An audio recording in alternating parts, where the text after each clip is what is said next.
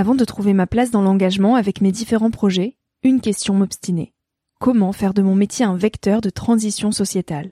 Comment avoir un impact et faire ma part au quotidien? Si vous écoutez Nouvel Oeil, vous vous posez certainement aussi ces questions-là. Et si j'ai choisi la Green Management School pour soutenir mon podcast, c'est parce que ça peut réellement vous aider à vous y retrouver. Se former au métier de la transition écologique, ce n'était pas si accessible il y a quelques années, mais ça l'est aujourd'hui. Ça l'est tellement que l'on ne sait plus qui croire, quelle formation entreprendre, ni ce que ça vaut.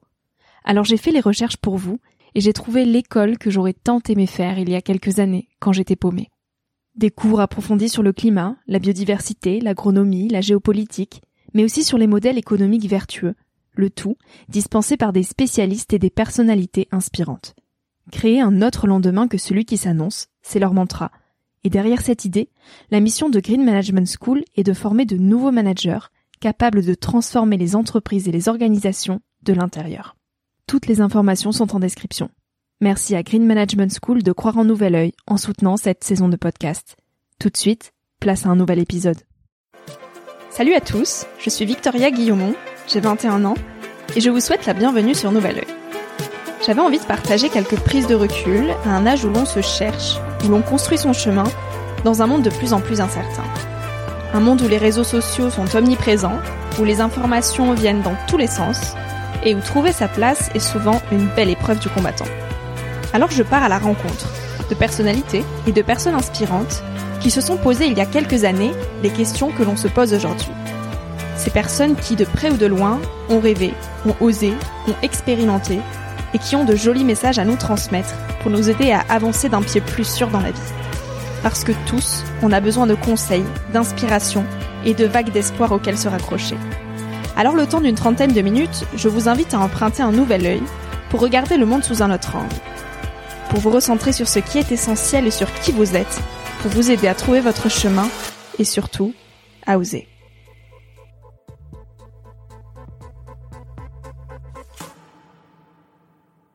Ça me dit qu'en fait j'étais tellement bien modelée à mon boulot d'avant que j'avais pas envisagé que je pouvais être modelée autrement. Et que bah là j'ai appris que finalement en fait j'étais responsable euh, de mon propre modelage. J'ai lu une phrase ce matin qui était intéressante sur euh, on m'a toujours dit qu'il fallait rentrer dans le moule mais on m'avait pas dit que je pouvais créer mon propre moule. Et du coup bah effectivement j'étais rentrée dans un moule mais qui n'était pas forcément le mien. Donc euh, bah là je, je, crois que je viens de comprendre que je pouvais en fait créer mon moule. du coup je vais parfaitement rentrer dedans.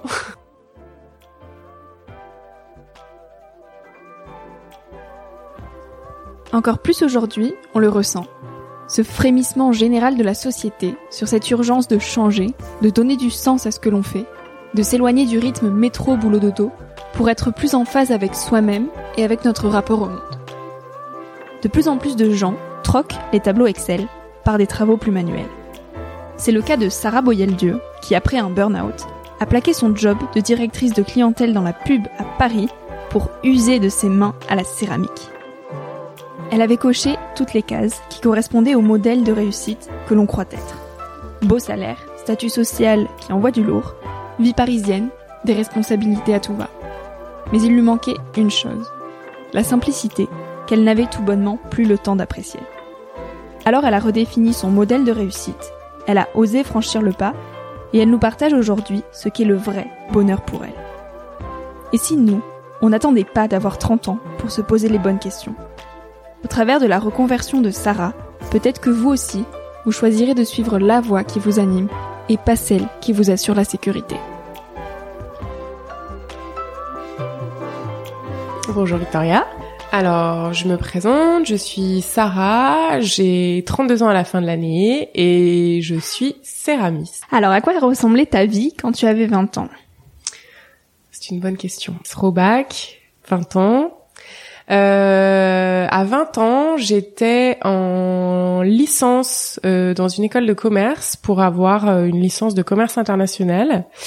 Je rentrais d'une expatriation d'une année à Hong Kong que j'avais adoré et j'avais le gros blues d'être euh, de retour en France euh, parce que il fallait que je retrouve un petit peu de motivation et que je comprenne où est-ce que j'allais aller dans la suite de mes études.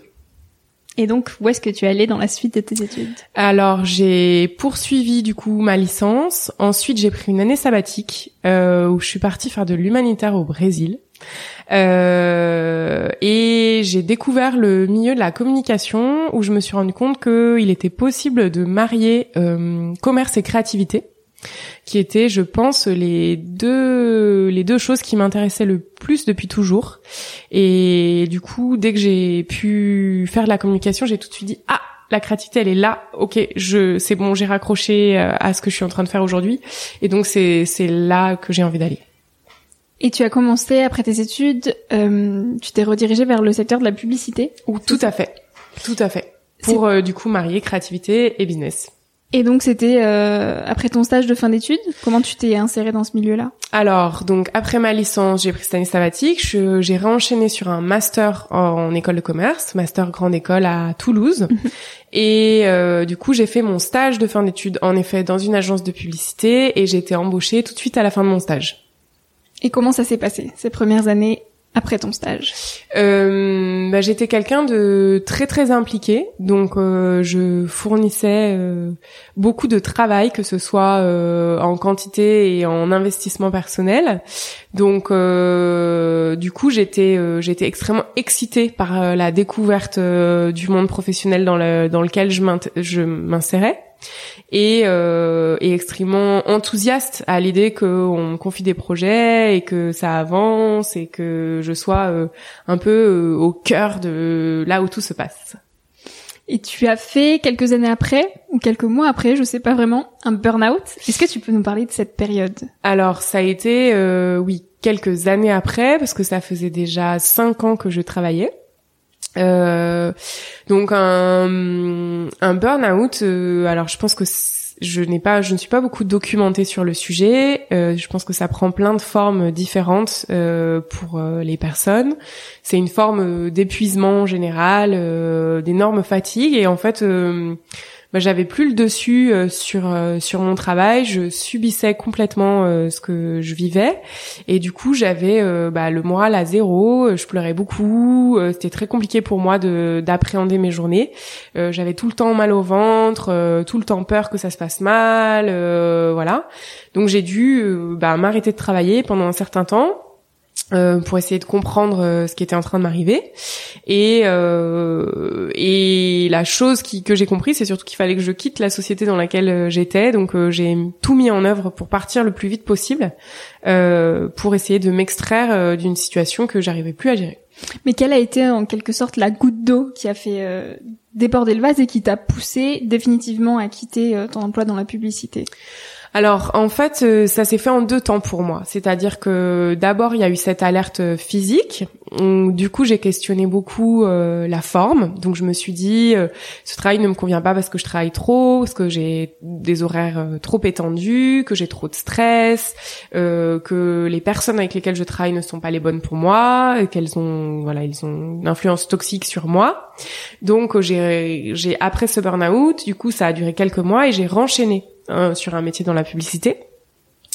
Et à partir de ce moment-là, je suis tombée sur euh, une personne extrêmement bienveillante qui était ma, ma boss et qui avait les capacités d'être manager coach, donc euh, qui du coup euh, discutait avec moi de, de, de, de, ma vie professionnelle en général et pas non pas juste de mon de mon travail de mon poste actuel.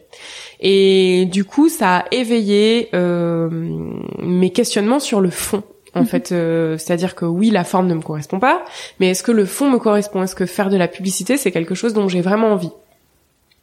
Et c'est à partir de ce moment-là, je pense que du coup, il y a eu le déclic de la reconversion qui s'est mis en œuvre. Donc moi, il n'y a pas eu de de moment clé, si ce n'est au à l'instant où j'ai découvert qu'on pouvait se reformer en tant qu'adulte et qu'on pouvait se reformer euh, dans des conditions euh, intéressantes parce qu'en France on a la chance d'avoir un système qui est super et où euh, il est possible euh, d'avoir des financements, des aides, euh, voilà, de, de, de, de, faire en sorte qu'on puisse se reconvertir en limitant les conséquences matérielles. Et à partir de ce moment-là, je me suis dit mais ok, si je faisais pas ça et que toutes les portes sont ouvertes et que je peux retourner à l'école, qu'est-ce que je ferais? Et là, ça a commencé à démarrer les questions. Et comment tu t'es sentie une fois que ta décision était prise de quitter ton boulot?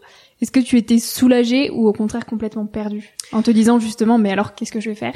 Alors, je crois qu'il y avait, euh, il y avait un peu des deux, c'est-à-dire que il y avait des jours où je me disais, euh, mais c'est la meilleure décision de ma vie, c'est génial, euh, c'est trop cool. Et il y avait des jours où je me disais, mais qu'est-ce que tu fous? Enfin, ça va pas le faire, c'est trop risqué, je retrouverai pas de boulot, je vais pas m'en sortir financièrement. Donc c'était vraiment, je pense, un peu des vagues. Mhm.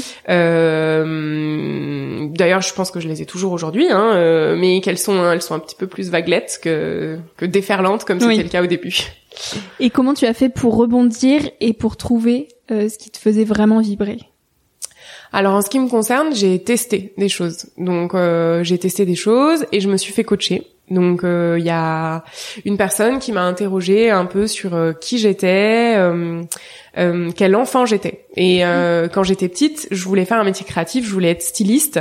Euh, je voulais donc dessiner, fabriquer, que ce soit des objets, euh, des vêtements, enfin voilà, avoir un processus créatif euh, dans son ensemble. Et euh, et puis je l'ai pas fait parce que Fichon Step qui dit que c'est bouché, que des stylistes de mode, il y en a trois qui réussissent et puis que les autres, elles ont, elles trouvent pas de boulot. Enfin voilà, donc donc j'ai pas fait ça.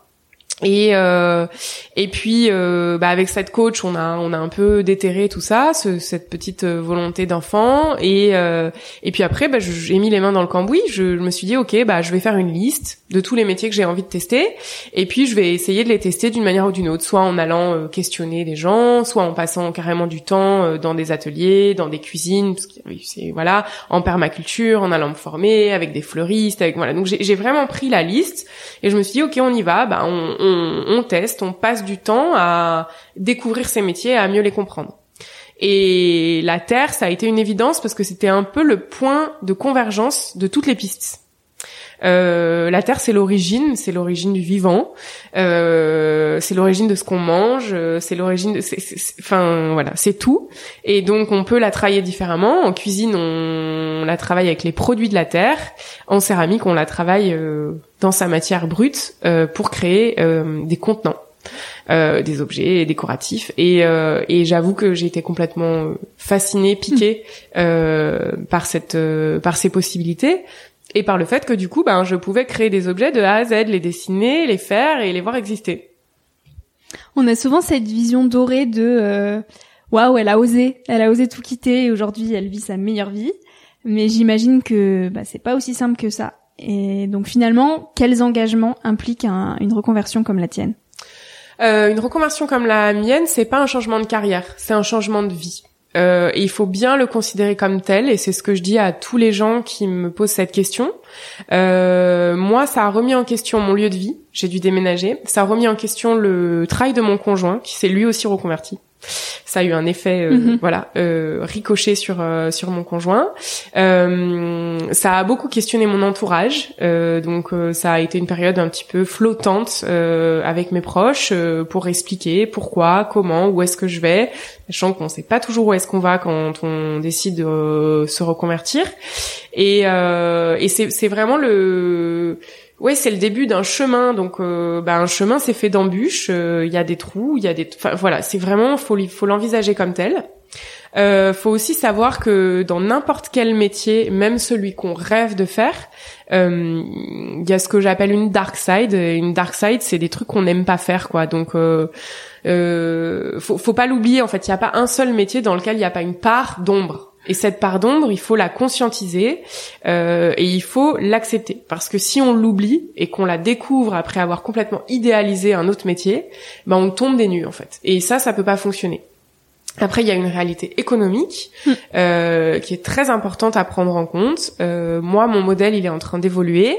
Euh, Aujourd'hui, je suis céramiste, mais je suis aussi créateur d'entreprise euh, parce que euh, il faut, euh, bah, à un moment donné, il faut payer les factures, manger, pouvoir avoir des projets perso. Donc, c'est important de, bah, de savoir s'adapter aussi à ce à ce monde pour que économiquement ça fonctionne.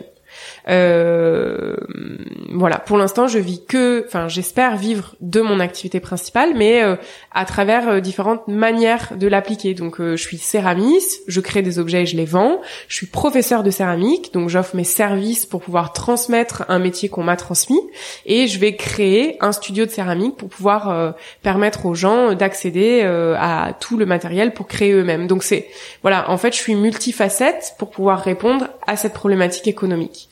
Euh, voilà, je sais pas si j'ai bien répondu à ta question, Victoria. C'est génial. Comment tu as appris le métier? Euh, je me suis formée, je suis allée à l'école, je suis retournée à l'école euh, pendant plus de six mois. Donc à 28 ans, ça? Euh, quel âge j'avais? Euh, J'avais 30 ans. Okay. Euh, ouais, j'avais 30 ans. Je suis retournée à l'école, euh, donc j'ai passé un CAP après un bac plus 5. C'est bien, ça remet les pendules à l'heure. Euh, et ensuite, j'ai fait des formations complémentaires. Ça a duré presque un an, en effet. Voilà. Ok. Et comment toi tu expliques ce phénomène ou cette mode, si c'en est une, de retour à des métiers plus manuels?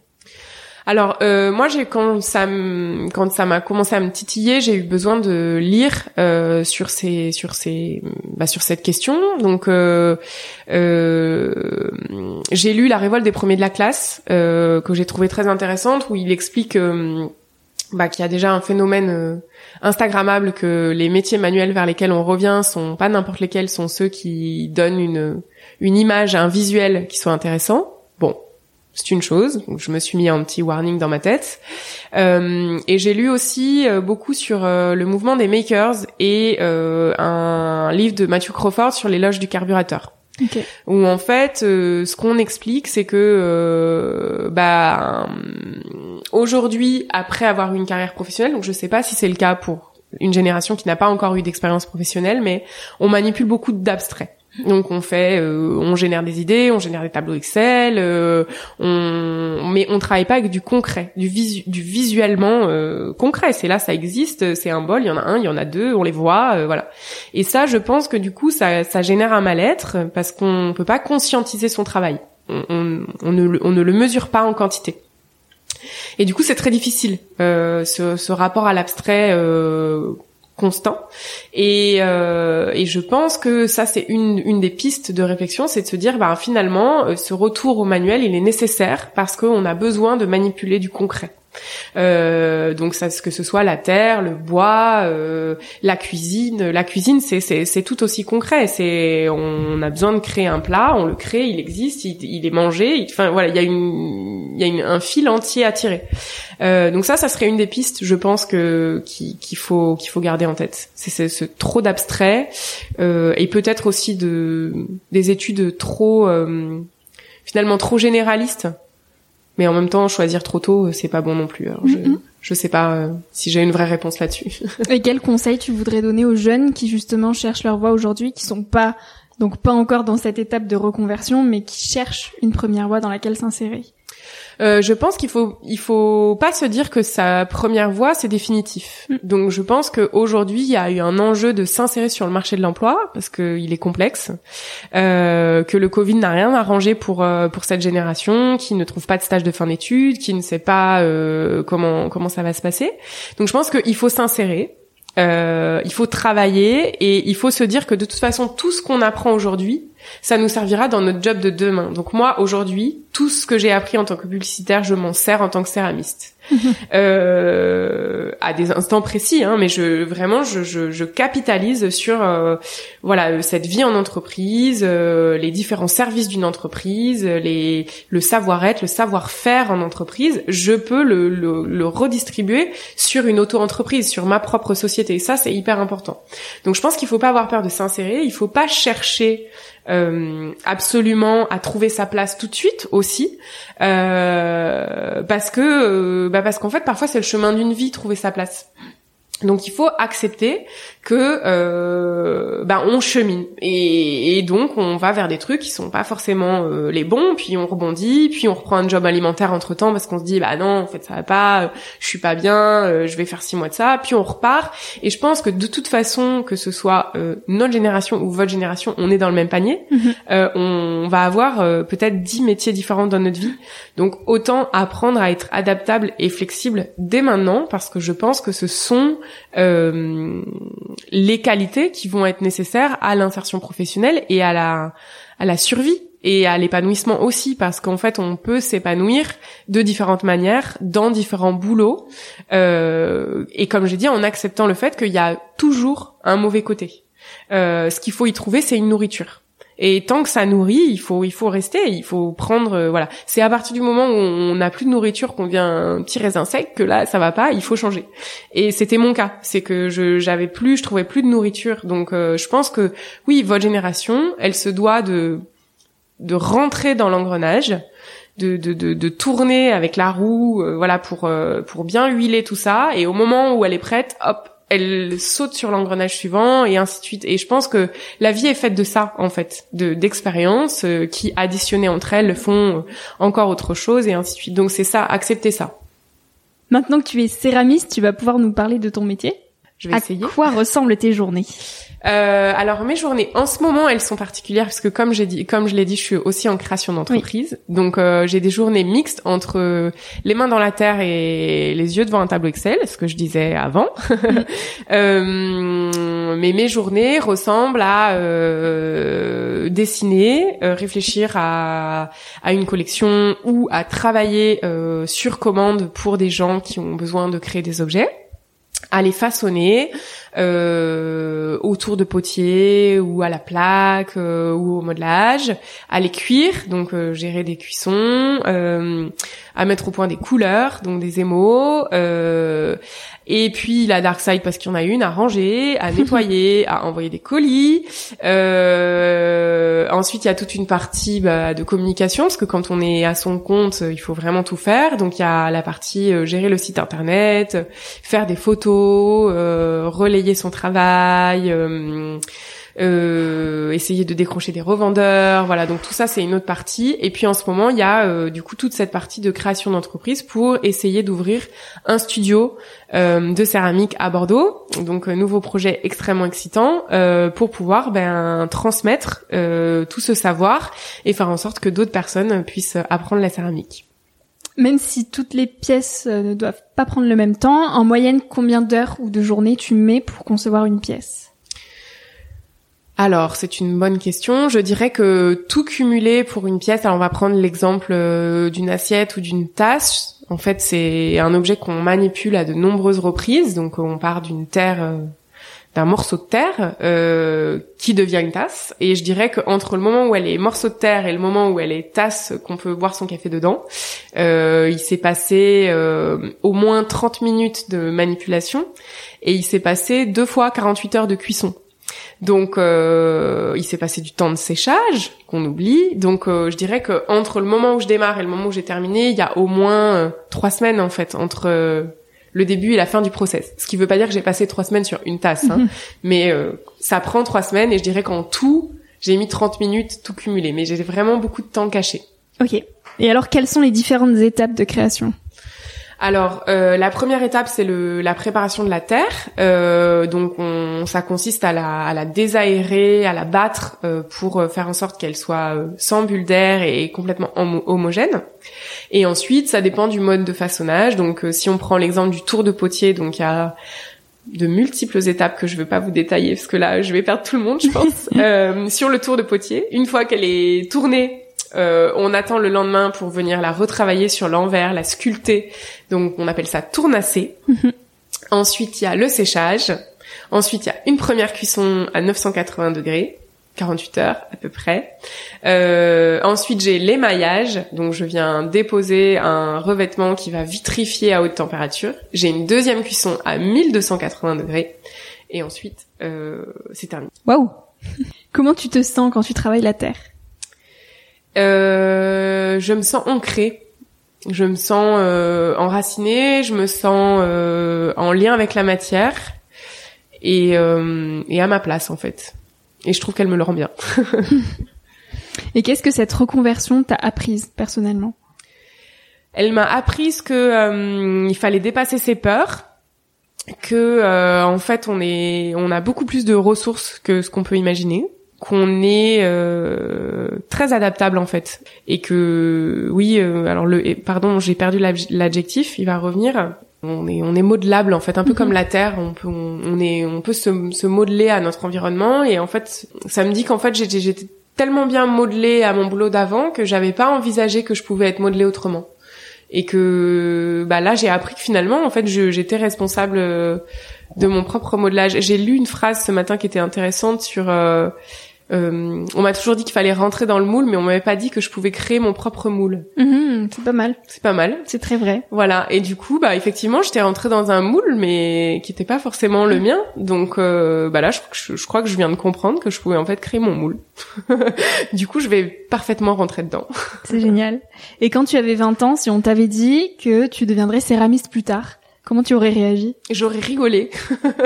Euh, j'aurais rigolé. Je crois que j'aurais pas cru. Euh, j'aurais dit mais non, tu déconnes.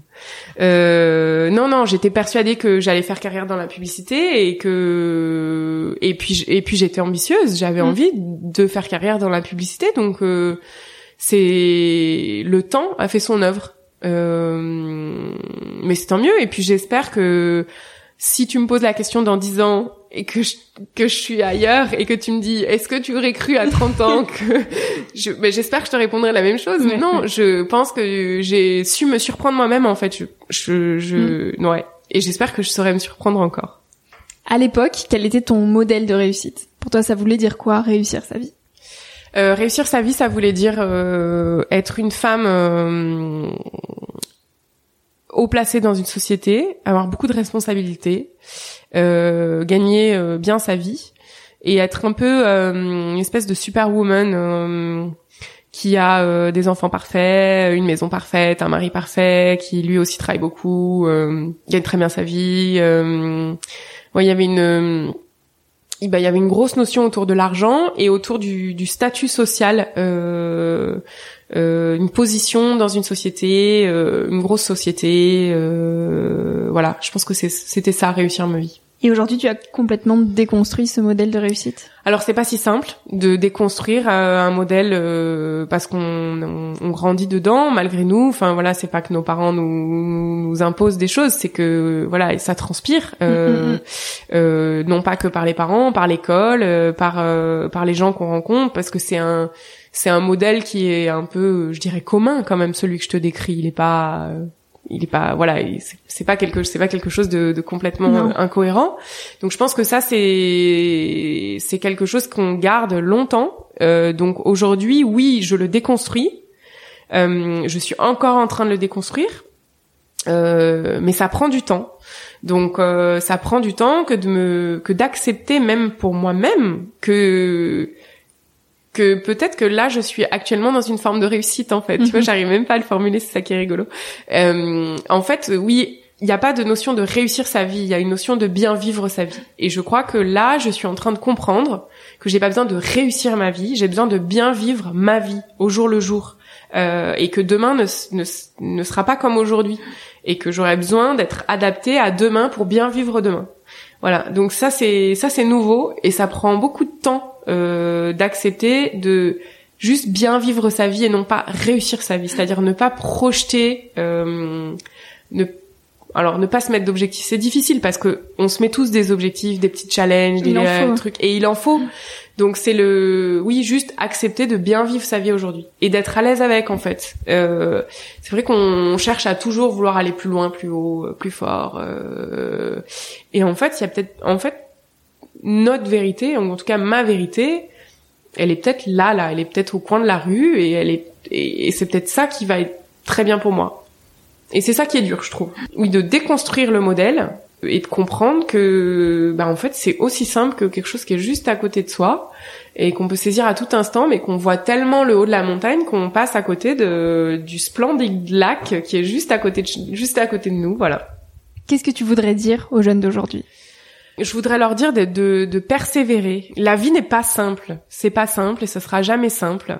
Donc euh, il faut pas baisser les bras. Il faut pas euh, s'attendre à ce que les choses nous arrivent. En, en France, euh, on est euh, des jeunes qui sommes extrêmement bien soutenus par le système scolaire, par euh, et en fait, je crois qu'il va falloir euh, que que, que ouais il faut pas lâcher l'affaire il faut il faut y aller euh, il faut oser euh, et puis il faut pas oublier qu'on n'a rien sans rien. Donc moi j'ai été élevée dans une valeur travail très forte où on m'a toujours dit qu'il fallait beaucoup travailler pour réussir. Et je pense que cette ça c'est une vérité, c'est-à-dire que il faut travailler pour réussir. Et donc du coup faut se donner les moyens. et je pense que voilà cette génération en travaillant et en persévérant, elle arrivera là où elle a envie d'aller, même si le contexte actuel il est extrêmement compliqué. Et moi je le ressens aussi. Euh, j'essaye de vendre de l'artisanat alors qu'aujourd'hui, euh, enfin c'est c'est pas le commun des mortels qui achètent euh, des bols faits à la main quand il y en a à 2 euros chez Ikea pour ne pas citer cette grande enseigne.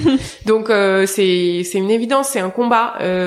donc il faut il faut persévérer. Je pense que c'est le l'adjectif ouais que j'ai envie de dire. Parfait. Écoute, petite question pour la fin. C'est quoi pour toi le bonheur? C'est une très bonne question, question philosophique. Mm. Euh, c'est quoi pour moi le bonheur? C'est une question qui m'émeut. Euh, alors, après le moment émotion, le retour, donc euh, le bonheur, bah en fait je crois que je le vis un peu le bonheur, c'est pour ça que j'arrive pas à le formuler. Alors, je vais y arriver à répondre à cette question. donc, le bonheur, euh, le bonheur, je dirais que c'est euh, c'est une enfin c'est des choses très simples en fait. C'est euh, une balade au bord de au bord de l'océan en ce moment. Euh, c'est une rando le dimanche euh, avec mon mec, avec un bon pique-nique qui dure 4 heures où on rentre le soir, on est vidé. c'est être bien entouré. mes parents, mes amis. c'est choisir les gens avec avec lesquels je partage des choses. Euh, c'est euh, c'est être nourri au quotidien, euh, apprendre, être curieuse, découvrir, euh, voilà. Et je crois qu'en fait le bonheur c'est finalement c'est c'est c'est une notion qui m'émeut parce qu'en fait elle est, elle m'est presque accessible. donc euh, donc du coup ben ben en fait c'est là en fait c'est devant nous et c'est juste à nous de le voir en fait c'est des choses c'est des choses très simples et c'est pas une, ça doit pas être une notion complètement onirique, euh, complètement euh, existentielle en fait. Ça doit être à portée de main. Voilà, Ça rime en plus. Merci beaucoup Sarah. Merci à toi d'avoir écouté l'épisode jusqu'ici. J'espère qu'il t'a inspiré, rassuré, questionné ou fait rêver d'une manière ou d'une autre.